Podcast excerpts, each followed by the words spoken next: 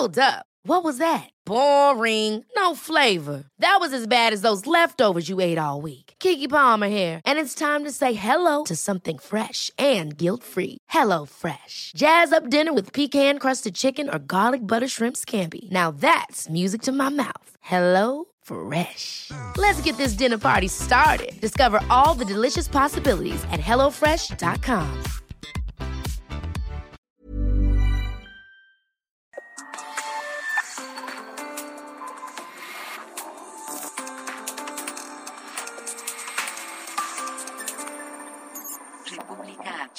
con Alejandro Cacho.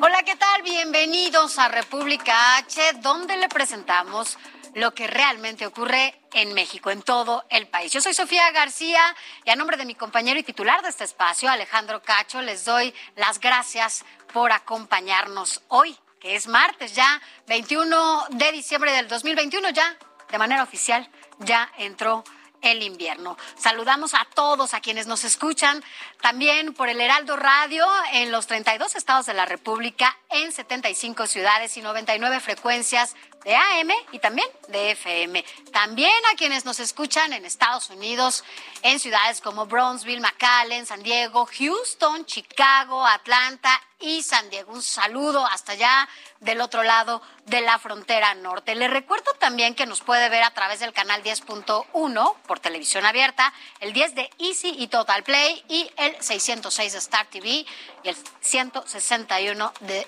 Sky a nivel nacional. Así que bueno, nos escucha y nos ve y esto es República H. Así comenzamos. Entonces esto, entre otras cosas, se usaba también de excusa para no aumentar el salario mínimo. Este, se decía si eh, la pensión va vinculada Mire, ya lo escuchó. al salario El presidente Andrés Manuel López Obrador volvió a pronunciarse sobre la postura del Instituto Nacional Electoral para posponer la consulta referente a la revocación de mandato.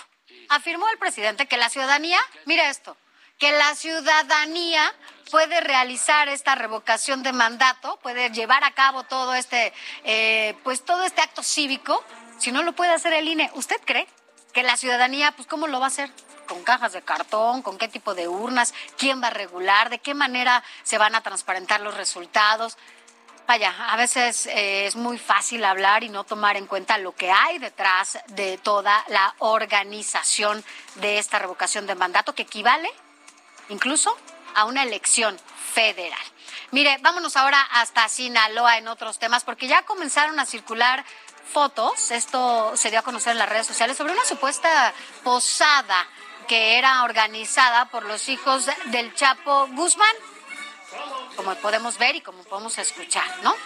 Pero el secretario de Seguridad Pública de ese estado de Sinaloa, Cristóbal Castañeda, rechazó estas versiones, ya aclaró que las imágenes y lo que escuchamos corresponden a un operativo realizado el año pasado, en el 2020. Así que no tiene nada que ver con lo que supuestamente circulaba hoy en redes sociales. Vámonos a más temas. En Michoacán, el gobierno de Alfredo Ramírez Bedoya afirmó que, bueno, también firmó un convenio de seguridad eh, con comunidades indígenas. El objetivo es capacitar a las guardias comunitarias y dotarlas de armamento.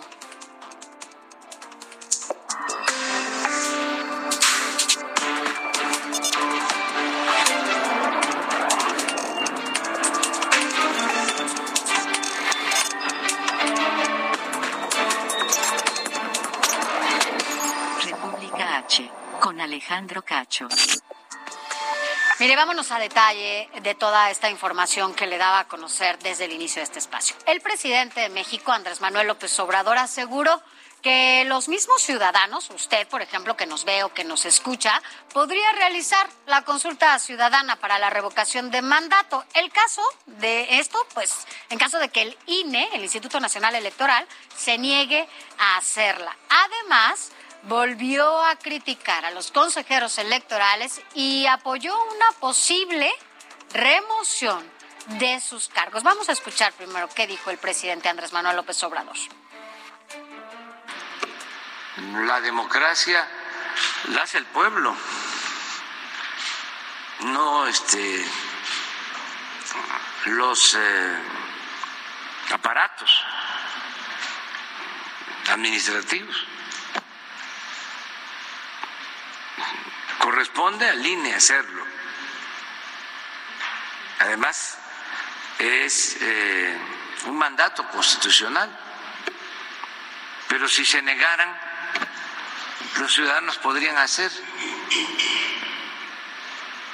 la consulta. ¿Cómo ve usted? ¿Saldría a las calles a hacer esta consulta y también eh, haría como las papeletas o cómo se haría esta eh, consulta que dice el presidente que la ciudadanía podría hacer?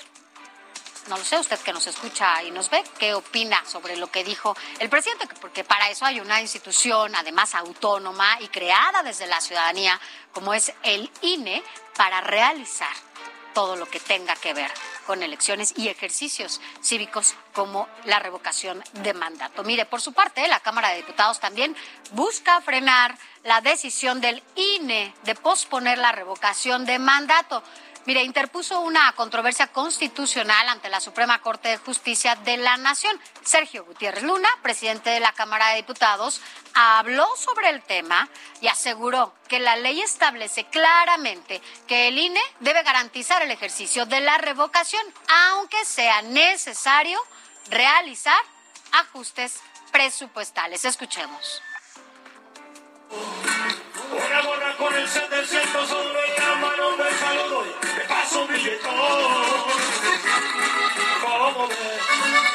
Bueno, esto no es, no es el presidente de la Cámara, estamos escuchando eh, y lo que estamos viendo, bueno, corresponde a lo que ya le comentaba hace unos minutos, a una presunta posada organizada por los hijos del Chapo Guzmán, donde supuestamente se rifaron, mire, autos, dinero y electrodomésticos. Sin embargo, no sea usted mal pensado, el secretario ya de Seguridad de Sinaloa, Cristóbal Castañeda Camarillo, aclaró que esta información es totalmente falsa y que se trata, bueno, es falso, pero exageran un poco porque además es un evento realizado en el 2020, no es actual.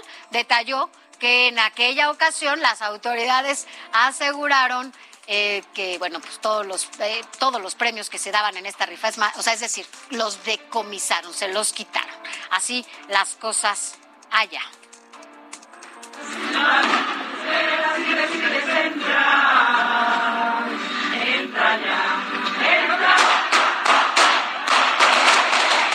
Mire, ahora lo que estamos escuchando es algo que sucedió durante el funeral en San Francisco del Rincón, allá en Guanajuato. Un comando irrumpió a balazos en el entierro de una persona que fue asesinada. El saldo del ataque fue un joven de 20 años muerto y tres heridos. La Fiscalía del Estado ya investiga el atentado. Y mire, vámonos ahora hasta Guanajuato, porque allá se aprobó el matrimonio igualitario. La Secretaría de Gobierno dio a conocer que las parejas del mismo sexo en el Estado pueden contraer matrimonio sin necesidad de promover amparos. El presidente municipal de Guanajuato, Alejandro Navarro, celebró que la entidad se sume a esta lista que permite ya las uniones de personas del mismo sexo.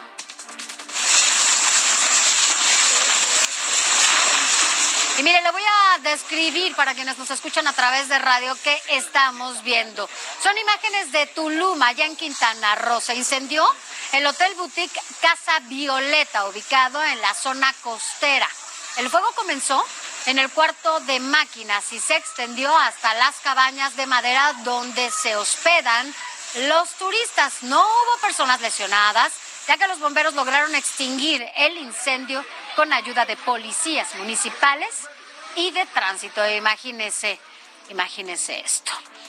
Vámonos a más información allá también en la península y es que el gobierno municipal de Solidaridad allá en Quintana Roo presentó 10 denuncias penales e integró 26 expedientes contra la administración de la morenista Laura Beristain Navarrete.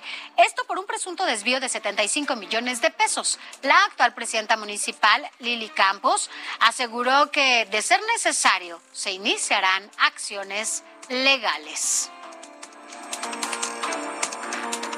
Vámonos a otros temas. Mire, Colima fue uno de los estados protagonistas de este 2021, especialmente por las elecciones del pasado 6 de junio, donde se renovó el gobierno estatal.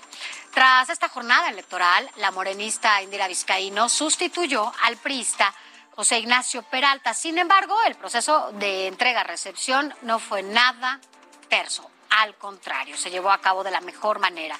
Aquí en República H hemos platicado con la gobernadora Indira Vizcaíno para conocer las condiciones en que recibió esta administración pública de Colima y aquí lo que compartió con mi compañero Alejandro Cacho. Escuchemos. Hablamos en, en una primera instancia con el gobernador Peralta. Después preguntamos la opinión de la gobernadora electa Indira eh, Vizcaíno.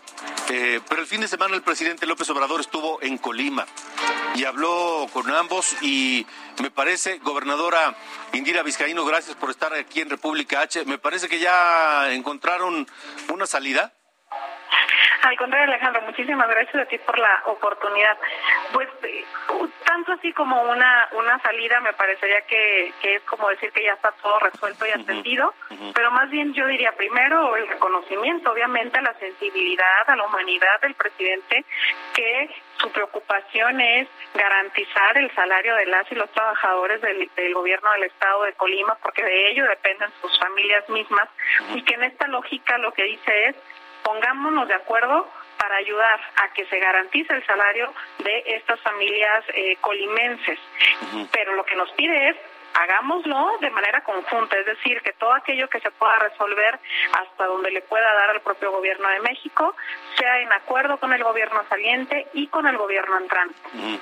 Eso precisamente para buscar que se atienda de manera específica el tema de sueldos y salarios, pero también que se vigile que el recurso que llegue al gobierno del Estado para este concepto realmente se aplique eh, en este sentido, porque al final pensar que a mitad de año hay un gobierno estatal que ya no tiene los recursos ni siquiera para la nómina, obviamente nos lleva a la reflexión de todo lo que hay, además en deuda, en retraso, en eh, transferencias que se tendrán que estar haciendo los órganos autónomos, inclusive a los otros poderes del Estado, y todo lo que eso significa en la crisis económica que hay precisamente en el gobierno estatal. Eh, gobernadora, ¿cómo le van a hacer? ¿El, gobierno federal va a solventar de entrada el, faltante o se va a solicitar algún crédito? Tendrá que ser una mezcla de soluciones. El día de hoy tuvimos la primera reunión conjunta con la Secretaría de Hacienda, en la que ella se planteó el poder resolver de primer momento lo respectivo a la última quincena del mes de julio y la próxima semana está revisando la primer quincena del mes de agosto. Un, en un primer momento es, insisto, solamente el recurso necesario para la nómina de los trabajadores y obviamente en función de que este recurso llegue y se entregue para lo que está siendo destinado, pues entonces se podrá acceder a recursos en los próximos meses, que no necesariamente será solo recurso extraordinario, seguramente eh, de una manera combinada cuando nosotros entremos a la administración tendremos que recurrir también nuevamente a los cortos plazos, tendremos que recurrir a hacer una reestructura profunda, eficiente de la planeación y del gasto de los recursos públicos del Estado de Colima y con un plan de austeridad bastante intenso que nos permita ir regularizando la situación económica del Estado. Porque además, eh, en palabras del propio gobernador Peralta, hoy admitió que la deuda que dejará será mayor a la que se había venido manejando. La deuda a largo plazo será sin duda mayor a la que él recibió, pero además, eh, si bien no puede dejar cortos plazos, la deuda que está generando o que estará dejando en proveedores, en salarios, en transferencias, en otros conceptos por pagar como INS, ICR, retenciones, etcétera, al Instituto de Pensiones y demás, pues nosotros estamos haciendo un cálculo de que será de cerca de los 4 mil millones de pesos en todo lo que no se previó para el pago de aguinaldo y que si esto lo sumamos a la deuda a largo plazo, pues estamos hablando de que será una deuda de cerca del, del equivalente al 50% del presupuesto anual del Estado. A me parece que sí. Eh, nosotros muchas veces en campaña dijimos, creemos que vamos a recibir un Estado peor a lo que nos imaginábamos y con sinceridad te digo que esto rebasa cualquier expectativa. Es peor a lo peor que nos imaginamos, pero también comprendemos que tendremos que actuar de manera responsable y estricta en consecuencia. Eh, sin duda, sin duda, responsable con eh, austeridad y demás y estricta estricta en el sentido de que tampoco puede ser que de pronto el actual gobierno diga, bueno, pues yo ya acabé y ahí les dejo el problema, ¿no?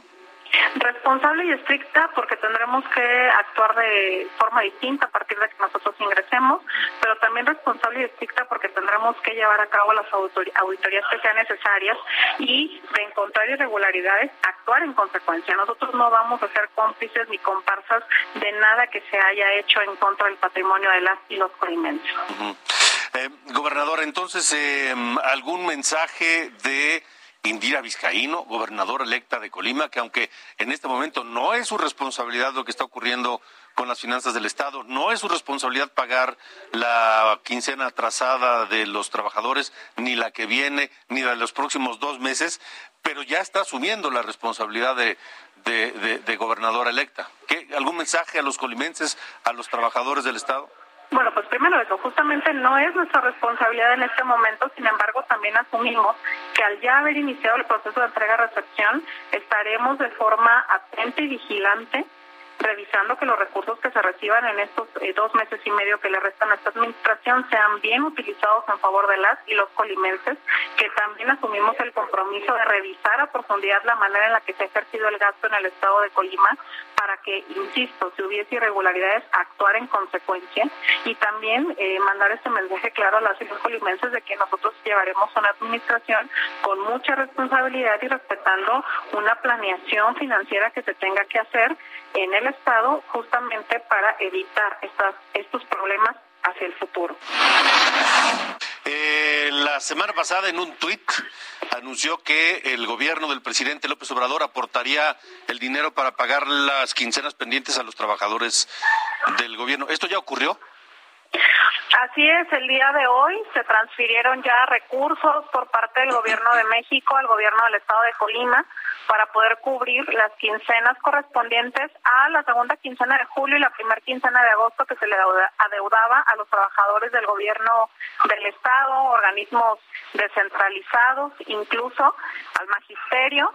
Y bueno, estamos en el proceso también de ir revisando las siguientes quincenas que se estarán venciendo en los próximos dos meses y medio que aún le quedan al, a la actual administración que definitivamente ya han dejado claro que no tienen recursos para cubrirlas y que se seguirá trabajando de manera conjunta con el gobierno de México. Yo insisto, agradezco y reconozco la sensibilidad que hubo por parte del presidente para atender este tema, pero también al mismo tiempo nuestro compromiso es mantenernos vigilantes de que el recurso se utilice adecuadamente. Ahora, ese es el pago a los trabajadores, pero faltan proveedores y supongo que algunos otros compromisos. Sí, por supuesto. Entre más avanzamos en el proceso de entrega-recepción, más nos damos cuenta de cuánta cuántos recursos hace falta en diferentes áreas. Hace un par de semanas que teníamos la oportunidad de hablar contigo, decíamos, hemos visto que son alrededor de 4.200 millones de pesos entre deuda a proveedores, adeudos a IMSS, trabajadores, pensiones, etcétera. Ahora eh, que avanzamos en el proceso de entrega-recepción, nos damos cuenta que solamente en la Secretaría de Salud se adeudan mil millones de pesos adicionales, esos cuatro mil y fracción de los que ya hablábamos. Entonces, eh, definitivamente estaremos recibiendo un gobierno estatal con muchas complicaciones económicas. Yo insisto, lo menos que podemos decir es que se deben a una mala planeación, pero también obviamente nuestro compromiso por convicción, pero además porque así se lo merecen las y los colimenses es tendremos que llevar a cabo las auditorías necesarias para que si hubo irregularidades en el manejo de los recursos públicos, esto se pueda seguir en el cauce legal. ¿Qué otra sorpresa desagradable se han llevado, aparte de esta del, de los mil millones adicionales en el sector salud? Bueno, la verdad es que eh, en, en general vamos a recibir un gobierno estatal con muchas complicaciones financieras en materia de salud, en materia educativa, por ejemplo, y también en, materia de seguridad pública. Eh, en seguridad pública, evidentemente, se requiere reforzar esta área, no se cuenta con el equipamiento necesario, no se mantiene eh, una homologación de sueldos y salarios a los policías, que son quienes están haciendo frente a este tema, y ahí tendremos otro reto bastante importante. ¿Recibirán un gobierno quebrado? Me parece arriesgado decir desde este momento que sí, pero lo que hemos visto en las cuentas que estamos eh, revisando hasta el día de hoy, prácticamente es un hecho que así será. De acuerdo. Gobernadora Indira Vizcaíno, gracias siempre por la disposición de platicar con nosotros en República H. Nosotros, ya sabe, mantenemos la comunicación abierta. Al contrario, Alejandro, muchísimas gracias por la oportunidad. En Colima tenemos un reto grande, sé que es el único estado que está viviendo complicaciones a este nivel. Comprendamos también que es la primera vez que hay alternancia, que nunca antes habían hecho un proceso de entrega-recepción de deberas y que seguramente había encubrimiento de uno a otro gobierno. Comprendemos la dificultad que estaremos recibiendo, pero también tenemos un gran compromiso para con las y los colimenses y si nos das la oportunidad, pues a través de este medio seguiremos informando. Y ha sido un proceso, comentábamos fuera del aire, un proceso largo, un periodo largo entre que ganó la elección y asume el cargo y supongo en este proceso pues eh, se habrán dado cuenta de muchas cosas, entre ellas la deuda de 11 mil millones. Gobernadora, gracias por estar aquí en República H. Al contrario, muchísimas gracias a ti, Alejandro. Es un placer poderles saludar nuevamente. Siempre ha sido un placer poder platicar con todas y todos ustedes. Gracias, gracias, gobernadora. 11 mil millones. Decía yo al principio del programa que el monto tal vez sea mucho o no tanto, pero depende del tamaño de la economía del Estado y del, del equilibrio entre sus ingresos y su presupuesto y todo lo demás. Y en este caso es mucho. ¿Sabes qué es lo más dramático? Tuvimos la oportunidad de platicar unos días después de la elección contigo y hablábamos de que entre la deuda a largo plazo y lo poco que se sabía de los pasivos a corto plazo, era una deuda de cerca de 5 mil millones de pesos. Hace dos semanas más o menos hablábamos de que esta deuda estaba cerca de los 8 mil, 9 mil millones de pesos y el lunes de la semana pasada informábamos que lo que hemos detectado hasta ahora es prácticamente 11 mil, más de 11 mil millones de pesos. Entonces, Todavía estamos a unos días de tomar el gobierno. Nos han negado mucha información en este proceso de transición. Hemos recibido nosotros yo creo que menos del 50% de la información eh, disponible que tendrán que entregarnos. Pues imagínate la preocupación que tenemos. Si en cuatro meses hemos pasado de un cálculo de 5 mil a un cálculo de 11 mil millones de pesos, si el presupuesto anual del Estado de Colima para este 2021 fueron 17 mil millones de pesos, por supuesto que nos parece que es dramático y delicado. Uy, pues si no les han entregado el 50% de la información necesaria, todavía puede haber muchas sorpresas, ¿no? Desafortunadamente creo que es una posibilidad alta de que eso suceda. Sin embargo, bueno, nosotros hemos estado haciendo la parte que nos toca. Recordemos también que es un estado en el que el gobernador desde el mes de julio se declaró en bancarrota, en quiebra, ya no tenía ni para la nómina de los trabajadores. Eso también ha generado una crisis eh, que complica mucho más este proceso también de entrega-recepción. Pero bueno, nosotros estamos haciendo la parte que nos toca y anunciábamos también o informábamos hace unos días que tenemos datos de que están intentando vender parte del patrimonio de las y los colimenses, eh, propiedades que no necesariamente tienen que pasar por una autorización del Congreso del Estado. Eso a nosotros nos preocupa mucho. Vamos a actuar de manera tajante. Pedimos a las y los funcionarios que aún están en este gobierno que no se presten a firmar procesos que no cumplen con los protocolos legales porque vamos a actuar en consecuencia y vamos a actuar en consecuencia de aquellos funcionarios que firmen cosas ilegales, vamos a actuar en consecuencia de aquellos particulares que se presten a ser beneficiarios o a participar de un proceso que no está cumpliendo con este proceso legal y nosotros vamos a defender el patrimonio de las y los colimenses. O sea, la advertencia está ahí ya sobre la mesa van a actuar de inmediato sobre todo aquello que sea fuera de norma o de, de la ley. Por supuesto.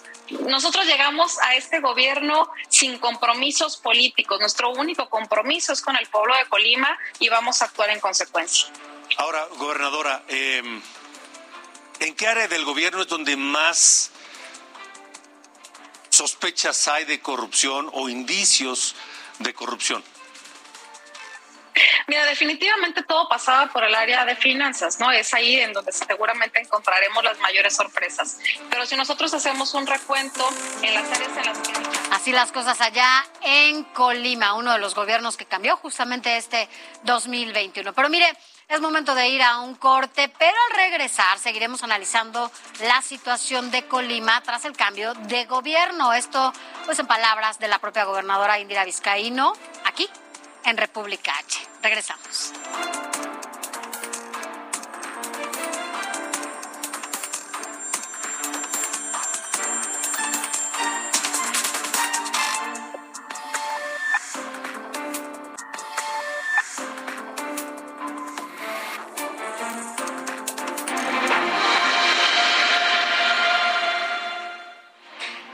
Gracias por continuar con nosotros y a propósito de Ruta 2022, mire, a través de redes sociales ha comenzado a trascender que mañana mismo la dirigencia de Morena dará a conocer a sus candidatos. Esto de los seis estados donde habrá elecciones para gobernador el próximo año. Aquí en República H y Ruta 2022 le daremos todos los detalles, quiénes serán esos candidatos o candidatas de estas seis gubernaturas. Se supone que mañana ya lo sabremos, así lo ha anunciado el propio Mario Delgado, presidente de Morena. Así que aquí le tendremos todos los detalles. La entrevista en República H. Mire, vamos a continuar con lo que estaba platicando mi compañero Alejandro Cacho eh, y la gobernadora de Colima, Indira Vizcaíno, porque, bueno, adelantaban un poco que uno de los grandes conflictos que, bueno, ahora tiene la gobernadora es que, bueno, pues apenas protestó, ¿no? Como gobernadora y lo que se dio cuenta era la falta de pago que había hacia los trabajadores del Estado. Sin embargo, estas irregularidades pues no pararon ahí. Indira Vizcaíno también señaló eh, la administración de José Ignacio Peralta por adjudicar contratos de manera directa a empresas factureras. Esto fue parte de lo que platicó con Alejandro Cacho, titular de este espacio, en donde además también salieron a relucir temas como el apoyo del presidente Andrés Manuel López Obrador y el plan de desarrollo estatal para Colima. Escuchemos. Gracias, gobernadora. Buenas noches. Gracias por estar aquí, gobernadora Indira Vizcaíno. Al contrario, Alejandro, muchísimas gracias a ti por la oportunidad. Pues eh, parece que cada vez que hablamos hay sorpresas, hay cosas que se van descubriendo y ahora un tema muy delicado con el gobierno de José Ignacio Peralta en torno de el, el, el uso de factureras para justificar gastos. Sí, la verdad es que cada día que pasa nos sorprenden con una nueva noticia negativa, por supuesto, en el gobierno saliente, una muestra clara de que fue un gobierno absolutamente insensible. El lunes pasado, el martes pasado, perdón, hablábamos justamente de un hallazgo que se tiene del 2018, en el que si bien el Congreso del Estado presupuestó poco más de un millón de pesos para asesorías en ese año, se, hizo, se hicieron adecuaciones durante el ejercicio fiscal y terminaron gastando alrededor de 93 millones de pesos en diferentes estudios y asesorías, todos por adjudicación directa, sin llevar a cabo procesos de licitación, lo que se fue haciendo como una práctica, un hábito del gobierno saliente y la Secretaría de Finanzas, pero además muchos de ellos ligados a empresas que están ya identificadas como empresas factureras. Evidentemente es un hallazgo que nosotros hicimos en el momento y sobre el cual estemos actuando en consecuencia una vez que tomemos protesta y podamos arrancar con los procesos de auditoría formal. O sea, empresas factureras que emitían facturas por asesorías que tal vez nunca ocurrieron o que no hay registro de que hayan ocurrido. Por asesorías, proyectos, estudios, que es altamente probable que no existan, de los cuales no haya registro, pero que además la cadena de los depósitos y las transferencias nos llevan a, a empresas factureras que ya han sido identificadas y denunciadas en otros procesos. ¿Esas empresas facturadas eh, tienen alguna relación con funcionarios o exfuncionarios del gobierno? Sí, Seguramente sí, vamos a terminar encontrando relaciones con funcionarios y exfuncionarios del gobierno o del Estado, con exfuncionarios de, del gobierno federal anterior. Sin embargo, toda esta información aún nosotros tenemos parte de la misma, vamos a seguirla recabando, tenemos que ser muy cuidadosos del debido proceso, no podemos dar todavía nombres de estas empresas, nombres de estos funcionarios que podrían estar ligados con este proceso, pero sí haremos en su momento las denuncias pertinentes y lo estaremos transparentando con la sociedad a través de los medios de comunicación también. El monto descubierto hasta este momento a través de estas factureras es 90 y cuántos millones? 93 millones de pesos y tú bien lo decías, ¿no? Cada vez encontramos más sorpresas. Entonces, a todo esto tenemos que agregarle que hasta el día de hoy, a pesar de que estamos a unos cuantos días de la toma de protesta el próximo lunes, nuestro proceso de entrega-recepción lleva un avance del 70%, porque si bien es cierto, ya tenemos un acceso total al sistema de entrega-recepción, se han escudado en el gobierno saliente en que no aplica subir toda la información y transparentar toda la información financiera de las diferentes secretarías. Entonces, a mí ya no me sorprendería que una vez que tomemos protesta y que comencemos con la auditoría, nos sigamos encontrando más información como esta. Estas, eh, estas facturas por esas asesorías, proyectos, etcétera, de las que estamos hablando, eh, están eh, radicadas dónde? ¿En, en, en alguna secretaría en particular del gobierno? en alguna área? En diferentes secretarías, ah. en diferentes secretarías, en las diferentes, no solamente desde el área de administración y finanzas, sino en secretarías turismo, salud, desarrollo rural, están dispersas en diferentes secretarías. Esto es solamente 2018, además hay que decirlo, habrá que revisar si con procesos o movimientos similares no se incurrió en circunstancias parecidas en 2019, 2020 e incluso 2021. Pero bueno, la información que ya tenemos ahora es esto, 93 millones de pesos de manera adjudicados de forma directa con empresas factureras para posibles estudios o eh, proyectos que se estuvieron haciendo en el gobierno del Estado. Ahora, eh, de aquí se desprenderán acciones de índole eh, jurídica, legal, penal, tal vez. Seguramente se tendrán que desprender procedimientos legales y jurídicos. Nosotros haremos todo lo que nos toque y toda la información que tengamos a nuestra disposición la estaremos entregando a las autoridades judiciales o administrativas correspondientes, porque hemos hecho algunos compromisos con la sociedad colimense y con nuestras convicciones mismas. Y es, nosotros no somos cómplices ni comparsas de nadie, no tenemos acuerdos políticos con nadie y sabemos que la expectativa y la esperanza de la sociedad colimense es que encabezaremos un gobierno transparente y que pondrá fin a una era de corrupción en nuestro Estado. Y eso pasa justamente por iniciar todos estos procesos y hacer todo lo que nos corresponda como gobierno estatal para aportar la información que tengamos a nuestro alcance. Sí. Eh, ¿Darán eh, vista a la unidad de inteligencia financiera o al SAT de todo esto? Claro que eso va a ser importante. Tendremos que hacerlo con ambas instituciones para que se identifiquen estas empresas que fueron las beneficiarias de este recurso. Insisto, estamos hablando de 2018, pero falta revisar 2019, 2020 y 2021. Eh, ¿Alguna de estas empresas factureras se tiene conocimiento de que hayan eh, hecho algo similar, operaciones similares en, otros estados? Sí, así es. nada más que quisiera reservarme todavía un poco esta información hasta que podamos hacer las denuncias eh, completas.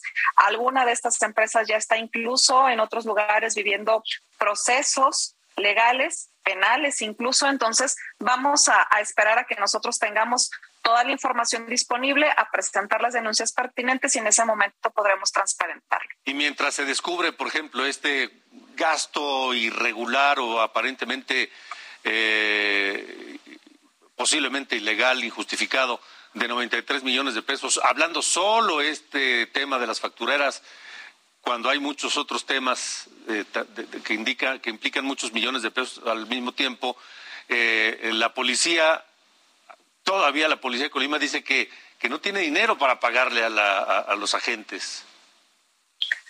Ay, estás tocando un tema súper delicado, Alejandro. Mira, ayer mismo yo también informaba de cómo la construcción del C5I se aprobó y se firmó un convenio multianual en el que se daría una cantidad anual de 161 millones de pesos que cada año fueron supuestos en el ejercicio fiscal que no se ejercieron, que este año tuvieron que recurrir a un crédito de 500 millones de pesos para cubrir eso que se presupuestó y que no se pagó, y que aún así habiendo recurrido a una deuda de largo plazo, tenemos información de que no fue cubierto el 100% del pago a este proyecto del C5I, por ejemplo, ¿no? que está alrededor de, de los mil millones de pesos.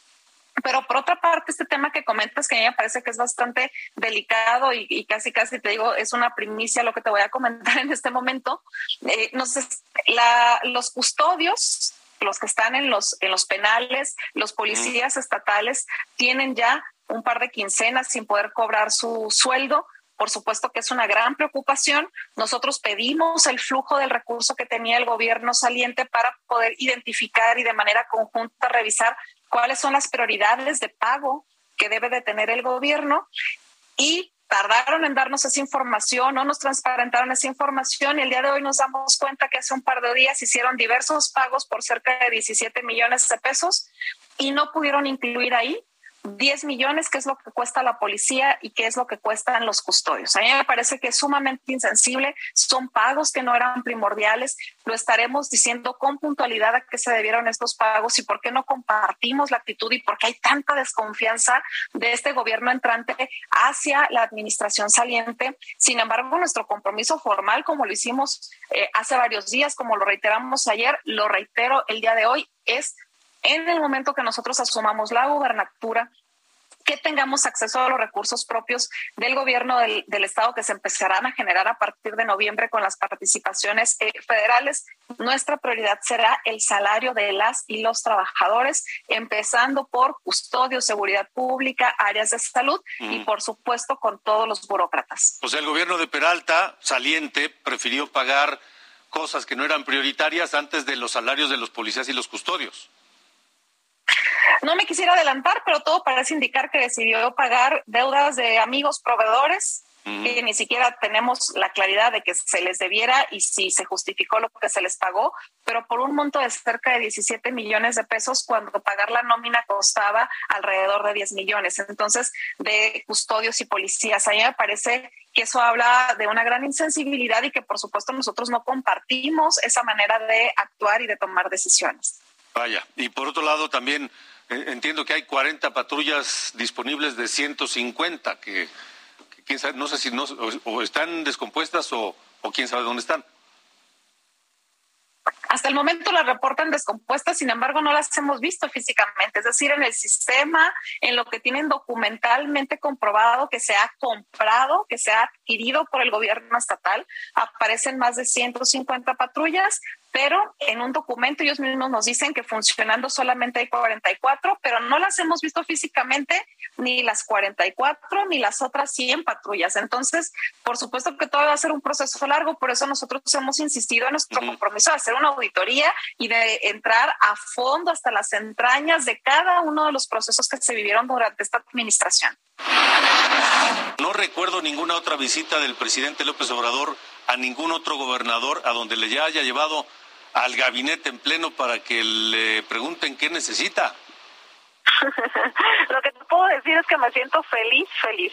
Creo que el pueblo de Colima se siente respaldado, apoyado con esta visita del presidente y su gabinete. Para nosotros era fundamental. Gracias a la cobertura que hemos tenido contigo y con los medios de comunicación, se sabe que Colima está atravesando una crisis financiera bastante delicada, eh, que nosotros estamos comenzando un gobierno que inaugura la alternancia y el hecho de saber que vamos a contar con el respaldo del gobierno de México, que vamos a poder hacer un trabajo conjunto y coordinado, por supuesto que nos llena de esperanza a las y los colimenses. Estamos muy agradecidas por la visita del señor presidente y su gabinete. ¿Y qué concretaron, gobernadora? Básicamente, lo más urgente en principio, que tiene que ver con poder llevar eh, el cierre de fin de año eh, cumpliendo con los trabajadores, con las trabajadoras, con sus salarios, con sus aguinaldos, con sus prestaciones para poder cerrar este 2021 y también algunos acuerdos, compromisos para revisar lo que estaremos haciendo en 2022, recibir algún apoyo extraordinario de la federación para poder regularizar el tema financiero de nuestro Estado. Y algo que me parece que es muy importante y significativo es el compromiso del presidente, por una parte en materia de seguridad, todo el respaldo que estamos recibiendo a la Secretaría de Marina, todo el respaldo que estamos recibiendo con la Guardia Nacional y con la Defensa Nacional, eh, que ha permitido que en los últimos meses se disminuya el índice de homicidios y la incidencia delictiva en general en nuestro Estado, que desafortunadamente ha ocupado los primeros lugares a nivel nacional. Y por otra parte también el compromiso de invertir en la ampliación, en el desarrollo del puerto de Manzanillo, que el puerto de Manzanillo, yo insisto, tienen que voltearlo a ver todas y todos los mexicanos, porque es el puerto más importante del país. Por ahí entra el 70-75% de la carga contenerizada que llega a México y todo lo que sucede en Manzanillo impacta a nivel nacional, tanto en materia de seguridad como en materia de desarrollo económico. Y saber que el presidente y que el gobierno de México lo tendrán no solamente como una prioridad, sino que ya están actuando para tener acciones específicas en materia del desarrollo del puerto, es muy importante para las y los polimenses. Ahora, eh, ¿con qué, digo, evidentemente habrá trabajo coordinado con todas las áreas del gobierno federal, pero con cuáles, eh, además de Hacienda, supongo, con quien tendrá mayor eh, contacto y frecuencia de contacto? Mira, tengo la fortuna, como lo decía el presidente, de venir de, de, la lucha de izquierda desde hace muchos años, de conocerme de hace ya bastante tiempo con la mayoría de las y los integrantes del gabinete. Tenemos una extraordinaria relación y comunicación con el secretario de gobierno, de gobernación. Tenemos también una gran comunicación con los secretarios de la Defensa Nacional y de Marina. En el caso de Marina, que nos ha estado apoyando de manera específica, incluso con elementos de la Secretaría de Marina que han llegado al estado de Colima. Y en términos generales, pues también tendremos que hacerlo con aquellas áreas que impacten en el desarrollo de nuestro estado, ¿no? Con bienestar, con turismo, con economía, con todo lo que pueda significar eh, inversión y desarrollo para las y los colimenses.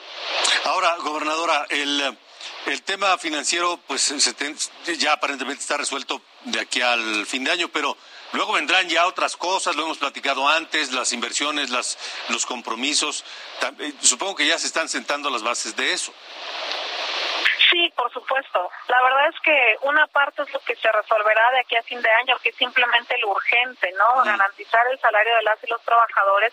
Nosotros estamos ya eh, trabajando en nuestro presupuesto de egresos para el 2022, en donde estamos eh, generando una reducción importante en los gastos del gobierno del Estado. Sin embargo, soy consciente que por la crisis que venimos arrastrando, aún será insuficiente. Tendremos que trabajar seguramente en la reestructura de nuestra deuda, no en el incremento de la misma, sino solo en la reestructura y tendremos que seguir trabajando con el gobierno de México para poder eh, resolver de manera conjunta algunas de sus problemáticas. 337 proyectos y programas es un plan ambicioso. Es un plan ambicioso, pero que surge de dos áreas, digamos. Por una parte, lo que las y los colimenses nos fueron planteando desde hace muchos meses como una necesidad de desarrollo en nuestro estado y por otra parte también lo que estamos convencidas y convencidos que logrando un equilibrio financiero vamos a poder llevar a cabo en nuestro sexenio. Obviamente tendremos que sumar esfuerzos en austeridad, en transparencia y también en invertir en cosas específicas que son las que puedan generar justo estos resultados que estamos buscando y que se han planteado en el plan estatal. ¿Cómo van a lograr ese, ese equilibrio financiero que es fundamental? De, sería la, principal ocupación, ya no solamente una preocupación, ahora es una ocupación desde el pasado primero de noviembre. Lo que te puedo decir es que el próximo año, en el presupuesto 2022, nosotros planteamos una reducción en el gasto corriente, en nóminas, en viáticos, en eh, arrendamientos de inmuebles, en vuelos, en gastos superfluos, digamos, en gastos personales de las y los funcionarios de 500 millones de pesos. Entonces, estamos empezando por la propia casa, un presupuesto en el que vamos a gastar 500 millones de pesos menos en los propios funcionarios, menos en el propio gobierno, para poderlo redistribuir, redirigir a cosas que son fundamentales en nuestro Estado, básicamente en este primer año en programas sociales, en materia educativa, que es la prioridad, y en materia de seguridad pública y salud. Nos estamos concentrando en educación, seguridad pública y salud en este primer año, pero también estamos ya arrancando o estaremos ya arrancando con algunas acciones específicas en materia de desarrollo económico desde la perspectiva del turismo y desde la perspectiva del campo, con algunos programas específicos como el peso por peso, la creación de un programa que lleve insumos de fertilizantes orgánicos a nuestras productoras y productores, la creación de una banca rural para las y los campesinos. Estaremos haciendo una serie de, decisiones y acciones que tienen que ver justamente con lo que recogimos de las y los colimenses. Ahora, por ejemplo, en, salud, eh, ¿cuál será la, eh, eh, el proyecto, digamos, más importante en el próximo año para salud? Mira, el primer paso es reactivar todos nuestros centros de salud. Se van a equipar y remodelar. Vamos a tener un médico, una em, o médica, una enfermera o enfermero, un trabajador o trabajadora social en cada uno de los centros de salud de nuestro estado.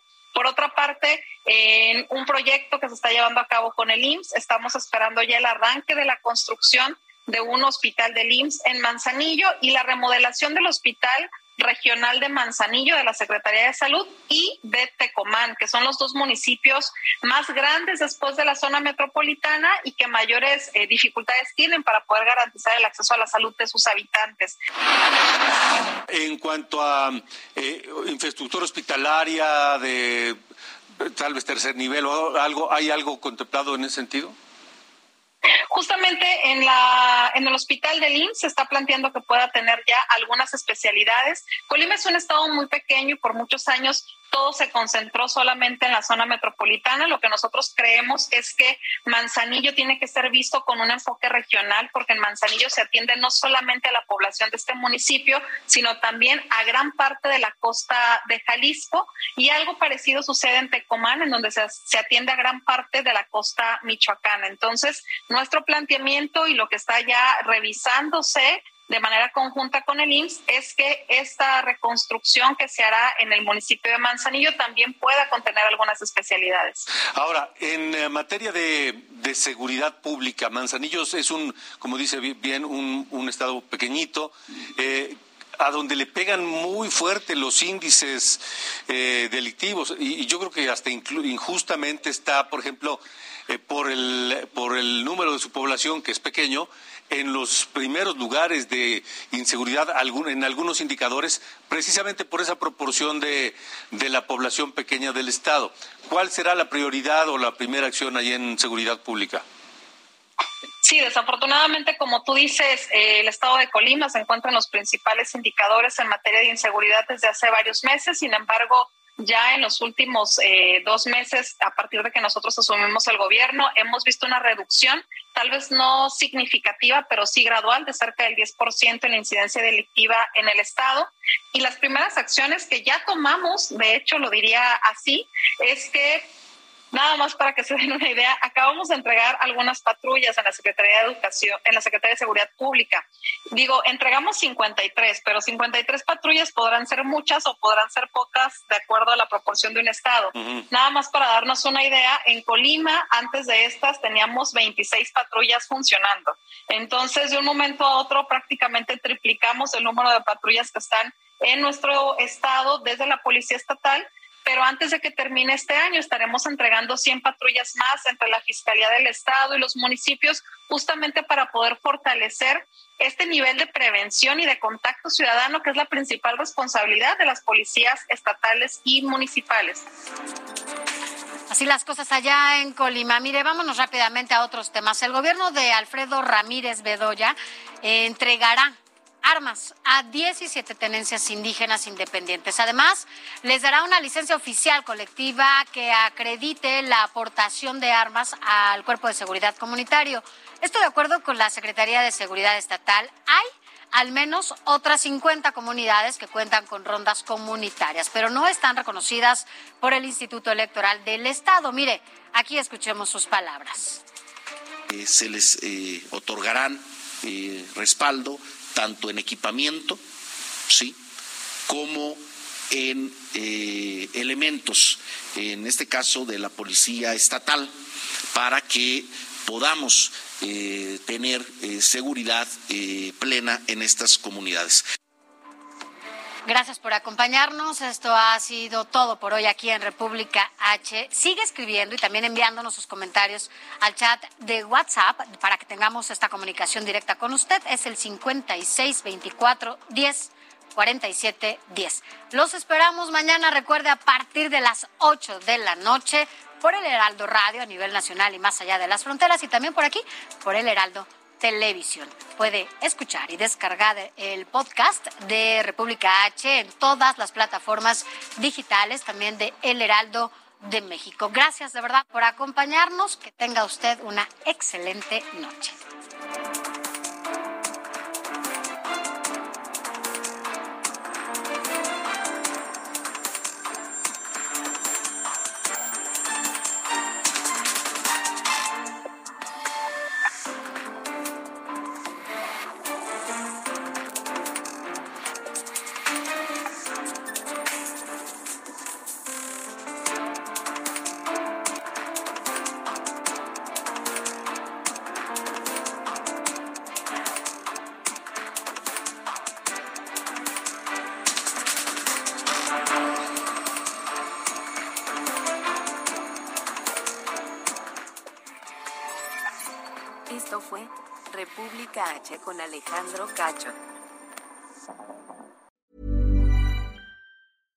Catch yourself eating the same flavorless dinner three days in a row?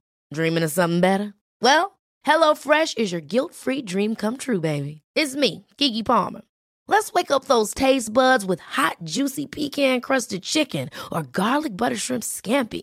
Mm. Hello Fresh. Stop dreaming of all the delicious possibilities and dig in at HelloFresh.com. Let's get this dinner party started.